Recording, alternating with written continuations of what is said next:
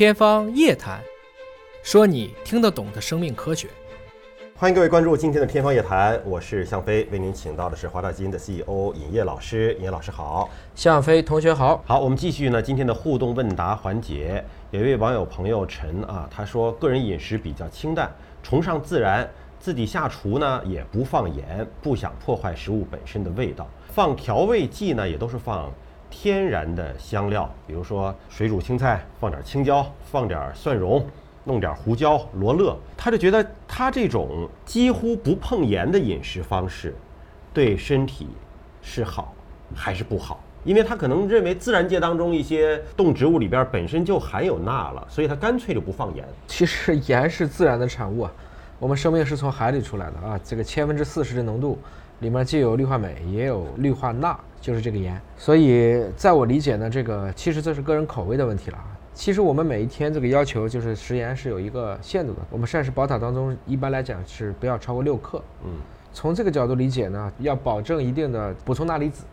啊，我们以前说过，有的时候还需要去补充点钾盐来维持它钠钾离子泵的一个平衡。这些其实都是对我们整体的一个血管，包括心脏正常的能够完成它我们叫钠钾离子泵的这一个生理机能，其实是有维系作用的。嗯，完全不碰盐的饮食方式，如果您觉得没有问题，也没有什么大碍。呃，你讲的也确实有道理，就是自然食物当中确实也会存在。对，就像很多的腌制的一些食品，哪怕包括番茄在内，它里面都会有一定的这个钠盐，或者说有一定的钠离子。当然，你说是不是这就是一种健康营养的生活方式呢？那我可能不会对大部分人这么去推荐。就是如果您自己觉得没有身体不舒服，对吧？那你就坚持你自己的方式也可以啊。呃，四月的草儿询问说，小白鼠啊会不会也分？亚洲鼠、美洲鼠、欧洲鼠，那会不会存在着说用亚洲的小白鼠来研究跟亚洲人相关的这种医药方面的研究会更适合亚洲人？这这老鼠分几大洲吗？这个想多了啊！首先人也不分几大洲啊，其实你说，呃，我们以前说的人种更多的是从肤色来分的，它也不是按地理位置来分的。对。在美国的中国人，那你可能也只能把它当成亚洲去理解。嗯，小白鼠更不是这么分的，小白鼠一般是从品系来分的。嗯，比如说我们一般说的这个像巴比 C 啊，这就是小老鼠的一些代号。就是你这一类的，如果说实验室用的是这一类的老鼠，对，其实这类老鼠不管是在哪个国家用都是一样的。呃，对，其实就是有点像我们养这个纯种的宠物猫啊，因为很多的小白鼠是为了实验用途的。对，它里面有一些特殊的一些，比如说这个转基因小鼠。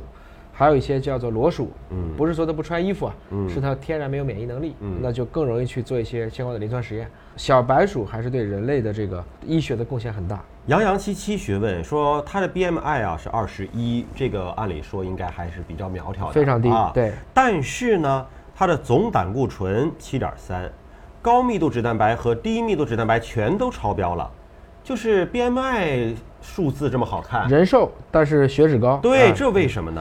这个很正常，就有一部分人他就是会血脂代谢异常，嗯，一部分可能是遗传问题，还有一部分呢，可能是虽然说你的这个身高体重指数是比较低的，但是你可能吃的并不少，嗯，或者你的饮食结构加上这个自身的肠道菌群，就会天然的把很多的这个成分变成血脂贮存下来，嗯，这个也是有可能的。